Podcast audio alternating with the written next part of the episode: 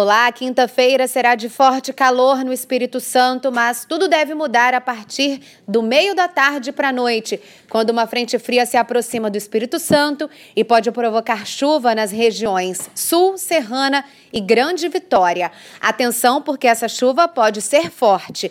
Acompanhe todos os detalhes na programação da TV Vitória.